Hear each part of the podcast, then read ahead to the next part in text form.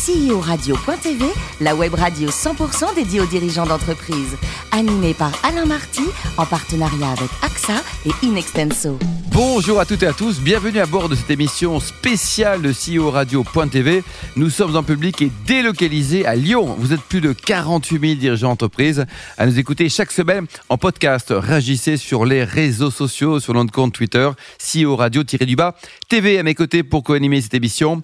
Antoine de Ritpaten, président du directoire d'Inexenso. Bonjour Antoine. Bonjour. Aujourd'hui, on reçoit un garçon formidable, comme chaque semaine, Jean-Paul Genoux, qui est CEO et cofondateur de Dimo Software. Bonjour Jean-Paul. Euh, bonjour. Alors racontez-nous, vous êtes né en 1967, diplômé de Sciences Po Lyon, doublé un troisième cycle RH, et votre premier job c'était dans la gestion de trésorerie. Vous faisiez quoi en tout premier job à l'époque? Ouais, alors pas vraiment gestion de trésorerie, commerciale dans la gestion de trésorerie. Donc j'écoutais des clients et je rapportais une bonne solution pour gérer le cash au quotidien. D'accord. Et en 1995, vous allez créer, donc au début ça s'appelait Dimo Gestion, qui est devenu Dimo Software. hein. Ah ouais, bah oui, dès qu'on veut vendre à l'étranger, le mot gestion pesait un peu, donc on a changé pour software pour deux raisons. La première, c'était la raison internationale, et la deuxième, c'était d'être identifié immédiatement comme étant dans le domaine du software, alors qu'avant, on nous prenait pour des vendeurs Ouais, d'immobilier. c'est ça, quoi, ouais. Et alors, vous avez toujours senti dans votre fort intérieur une âme d'entrepreneur? Ah bah euh, non, mais euh, je crois que les circonstances font qu'à un moment donné, on saisit une chance à plusieurs, comme vous l'avez souligné. On est six à avoir lancé cette activité en 95. Une opportunité s'est présentée et on a dit banco à 6. Et 24 ans après, Et vous êtes 24 toujours copains tous les six alors plus que jamais. Ah, mais C'est- incroyable. Déjà rester copain à deux avec sa femme pendant 25 ans, c'est compliqué, mais avec... euh, À 6, au départ, 95, on n'était pas des amis, on était des collaborateurs. On travaillait pour une même entreprise parisienne qui s'appelait Sergue Finance, éditrice de logiciels de gestion de trésorerie. Et le président de l'époque nous a proposé de passer d'un statut d'agence à un statut de distributeur. Les six ont levé la main et on, on a décidé de partir ensemble. Voilà. Vous êtes jamais engueulé en 25 ans? On s'engueule régulièrement, mais qu'est-ce que c'est bon de s'engueuler? Alors Jean-Paul, aujourd'hui, donc 6000 clients pour un chiffre d'affaires qui a dépassé les, les 40 millions d'euros. Vous nous expliquez quels sont les différents métiers de votre société? Alors oui, alors 6000 clients, effectivement, plutôt des PME, des ETI. On adore l'ETI, l'entreprise de taille intermédiaire, et les grands groupes. Le rayonnement est national. Hein Le rayonnement est national, et puis, comme le nom l'indique, Dimo Software, de plus en plus international. Et on rêve d'une chose, c'est d'être encore plus international. Alors, pour répondre à votre question, premier métier historique, le- la gestion du cash. Donc, distributeur de solutions permettant à des entreprises de gérer leur cash. Que nous avons complété lors de la vie de l'entreprise par des rachats. On a fait un rachat au Canada d'une solution que nous vendions en France de gestion du recouvrement des créances. Cette solution s'appelle Cash on Time. Donc pour optimiser la collecte du cash. On a créé avec un groupe, le groupe Adeco, puis le groupe Michelin, Michelin et Adeco, une solution pour le lettrage des comptes clients. Bah, pour faire un bon recouvrement, il faut d'abord avoir bien lettré ses comptes. Voilà, donc ça c'est la partie financière. Pour compléter la partie financière, si je suis trop long, vous me le dites. hein. C'est parfait pour l'instant, Jean-Paul. Ok, donc pour compléter la partie financière, on est sur la démat, la dématérialisation des documents comme des factures, hein, faire en sorte que l'entreprise moderne, avec le moins de papier possible, eh bien puisse fonctionner. Donc ça, c'est un premier pan. En 96, on a une idée sensationnelle. Se dire, il y a un flux qui est le flux des notes de frais, qui est pénible. hein. On était plutôt euh, des, une orientation commerciale. hein. Dans les six, il y avait quatre commerciaux et deux plutôt consultants. Et on avait, on était passé de, de 6 à 30 personnes et on avait ce flux des notes de frais papier. Ça nous a vite saoulé. On s'est dit, y a-t-il une solution? On a regardé sur le marché, on n'a pas vu de solution. On s'est dit, ben, on va la créer. D'abord pour nous. Et puis on a questionné des clients. Des clients nous ont dit, bah, bah oui, mais on n'a pas de solution non plus. Et aujourd'hui, on a la solution aujourd'hui leader en Europe qui s'appelle Nautilus, N-O-T-I-L-U-S, qui permet de gérer les voyages, les notes de frais des entreprises. Et aujourd'hui, une note de frais, c'est quoi? C'est un appareil photo, le smartphone. Cet appareil photo avec l'intelligence artificielle permet de reconnaître quoi Les montants. Mhm. Si je suis allé au restaurant ou si j'ai fait un plein de gasoil, donc la nature. Permet de reconnaître des dates, bien sûr, et donc de faciliter la vie des, des entreprises. 2 millions d'utilisateurs aujourd'hui de nos solutions Pour pour, les notes de frais. quoi. Exactement, Nautilus. Donc ça, c'est le deuxième pan. Si je vous permettez, je peux poursuivre. Toujours périphérique aux ERP, puisqu'on n'est pas sur la thématique centrale de la mise en place d'ERP, de solutions de, euh, de, de paye, etc. On va être sur la mise en place d'indicateurs de pilotage avec des solutions BI. On va être sur du CRM. Et puis une solution qui nous rend de plus en plus internationale, qui est la solution GMAO, gestion de maintenance assistée par ordinateur, qui est une solution qui permet de gérer la maintenance d'une infrastructure, une usine, un hôtel 5 étoiles en Asie, par exemple, côté international est plutôt sympa. Et puis, euh, 200 hôpitaux en France, voilà, qui, euh, euh, qui, qui, qui sont gérés. solution, qui Exactement, gérer l'infrastructure et le biomédical qu'on trouve en salle d'opération, faire en sorte qu'on qu'on fasse toutes les opérations de préventif, de curatif sur les équipements.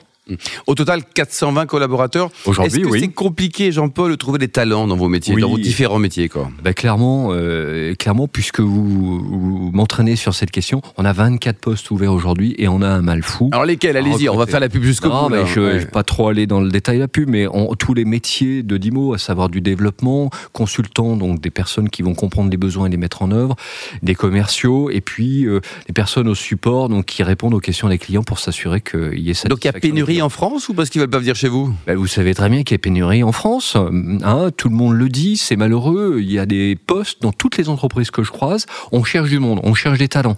On n'arrive pas à trouver. Voilà, on, on, on paye des cabinets de recrutement. Voilà, on paye des équipes pour trouver des talents. On essaye d'attirer. Et après, il faut les garder, Jean-Paul. hein. Ah bah après, il faut les L'autre fidéliser. problématique, ouais. Fidéliser, bien sûr, les fidéliser. Donc s'assurer qu'il y ait non, non seulement satisfaction des clients, des 6000, hein, pour capter, entre guillemets, d'autres clients, mais s'assurer que les 420 recrues restent. Et donc on a Qu'ils soient heureux de vivre. heureux. Voilà. Alors, je ne sais pas si on vient chercher le bonheur au travail, mais qu'il y ait, gérer une bonne ambiance de travail. Certains disent, pour qu'on ait des clients heureux, il faut qu'on ait des collaborateurs Ça, ça sera l'occasion d'un d'un futur débat de CEO Radio. Antoine? Oui, donc euh, bah, restons sur cette notion de bonheur au travail. On en a parlé un petit peu tout à l'heure, euh, les six fondateurs, parce que euh, là aussi, pour les collaborateurs, c'est toujours important de voir comment les chefs s'entendent entre eux. Donc il y en a six, mais vous êtes coprésident avec et cofondateur à, à deux. Comment on gère à deux Donc euh, on a des exemples. Vous parliez de l'hôtellerie tout à l'heure, donc un exemple célèbre. Du bon comment des. Voilà, comment Du Pondé, du Ponté. Voilà, comment euh, genou muliez, euh, comment ça fonctionne Alors, c'est une très bonne question. Alors, je repréciserai, Antoine, juste une chose. On a vraiment fondé à 6.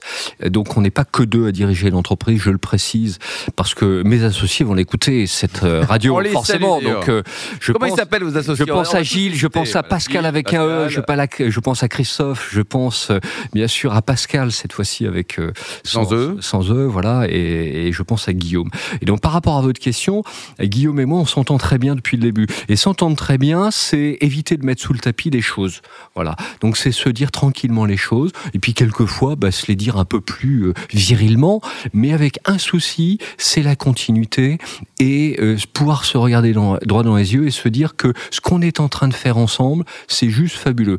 Créaci, cette 420, alors euh, on va remettre les choses en place. hein. J'étais à San Francisco euh, la semaine dernière, j'ai vu une entreprise qui est née deux ans après la nôtre, s'appelle Google. hein. donc euh, on est tout petit à Google, côté de ces gens-là. Google, vous dites. Google, Oui. voilà. Euh, mais il y en a dans chaque coin de rue, on en voit partout. Donc on ramène, si vous voulez, les choses à notre juste mesure. Et donc le travailler sérieusement sans se prendre au sérieux est un leitmotiv chez nous. Donc par rapport à votre question avec Guillaume, ben on se dit les choses. Guillaume a une activité en marge de Dimo puisqu'il travaille à 50% chez Dimo. Et comme vous le savez Antoine, il travaille beaucoup pour une association qui est fabuleuse, qui est 60 000 rebonds, qui permet à des chefs d'entreprise de rebondir une fois qu'ils ont déposé le bilan. Voilà, en passant par toute une série d'étapes, malheureusement, le deuil notamment, et il les aide à rebondir. Eh bien, le fait qu'on s'entende bien, euh, le fait qu'il y ait non pas un Jean-Paul, mais une équipe derrière, eh bien, ça permet effectivement de laisser du temps à Guillaume pour s'occuper de cette association. Et donc, la confiance est la base de tout. C'est le ciment de notre relation. Et on n'a jamais été aussi proche, jamais été, aussi proche qu'en ce moment. Antoine? Oui, autre, autre question sur un autre point. Euh, dans un métier comme le vôtre, c'est parfois, on doit faire des choix. Oui. Donc, soit on est euh, distributeur des produits des autres, Oui. soit on a ses propres produits. Et vous, votre choix, ça a été de faire les deux. Les deux, ouais. Et comment vous conciliez ça? Parce que bah, c'est quand même deux métiers très différents. Oui. Distributeur, euh, vous représentez quelqu'un d'autre.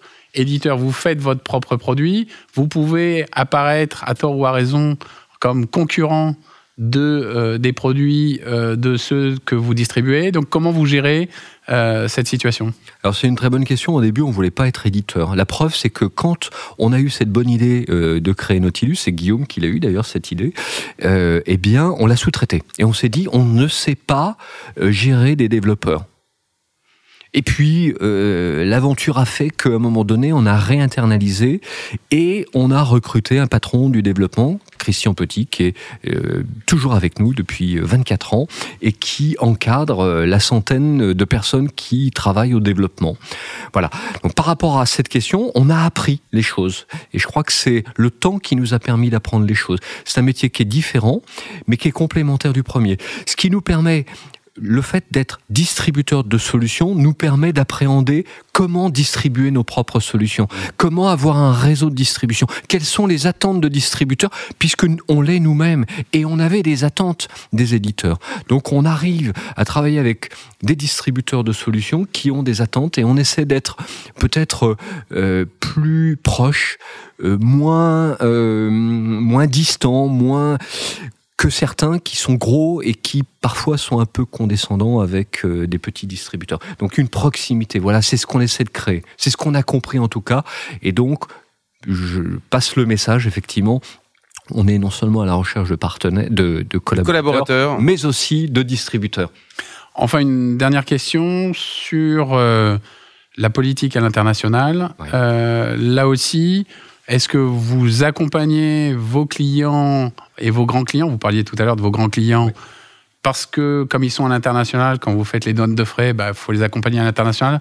C'est pour ça que vous allez à l'international? Ou est-ce que vous cherchez des clients euh, locaux? Là aussi, c'est deux marchés différents. Dans un cas, vous pouvez continuer à développer les choses telles que vous les avez fait euh, en France. Dans d'autres, il faut s'adapter aux conditions du marché local, avoir des locaux avec euh, tous les aspects culturels que ça peut. Troisième bonne question quand même. hein. Ah, il, y avait- Ouais. alors, il y a plusieurs questions Antoine dans une même question, donc il va falloir euh, que je me rappelle de tout. Mais non, euh, oui, alors on a commencé par accompagner nos grands clients. Je pense au groupe Total, on est dans 52 pays avec eux. Donc c'est très très bien, c'est génial, et on a appris à travailler dans des pays euh, en Afrique, euh, en Asie, etc. Fort de ces réussites, on s'est dit mais c'est bien. Mais c'est pas suffisant. Mm. Il faut qu'on aille au Canada, il faut qu'on aille en Espagne, il faut qu'on s'installe en Malaisie. 1er septembre de cette année, on a ouvert un bureau en Malaisie non seulement pour accompagner nos grands clients, mais aussi pour faire du local, pour trouver les clients locaux. Et pour ce faire, eh bien, on travaille avec des distributeurs locaux. Voilà. Donc ça, c'est notre approche. Et aujourd'hui, ça fonctionne bien puisque on a plus de 1000 clients euh, locaux euh, sur toutes les, euh, dans 100 pays différents. Voilà. Et notre sujet à nous maintenant, et on prend énormément de plaisir, et les collaborateurs prennent énormément, énormément de plaisir à voir cette aventure internationale, eh bien, c'est d'accélérer sur l'international. Voilà. C'est vraiment notre challenge. Le capital, Jean-Paul, ça appartient à qui l'entreprise aujourd'hui? Vous n'êtes pas un sixième euh, Chacun a un sixième du capital? Alors, c'est une bonne question. Il n'y a pas de majoritaire chez nous. Donc, ça veut dire quoi? Ça veut dire concrètement que toutes les décisions se prennent à l'unanimité Ah oui. des fondateurs Et et il n'y a pas de fonds qui sont rentrés vous avez... pas de fonds aujourd'hui. D'accord. Ah, aujourd'hui, aujourd'hui. Et demain. Et demain Bah, oh, vous savez, demain, je ne sais pas. Euh, mais en tout état de cause, Qui pourrait vous racheter tous les grands là Parce que c'est Ah, une belle boîte, c'est rentable votre boîte, non je vais vous faire une confidence. Attention, Hein, c'est un scoop.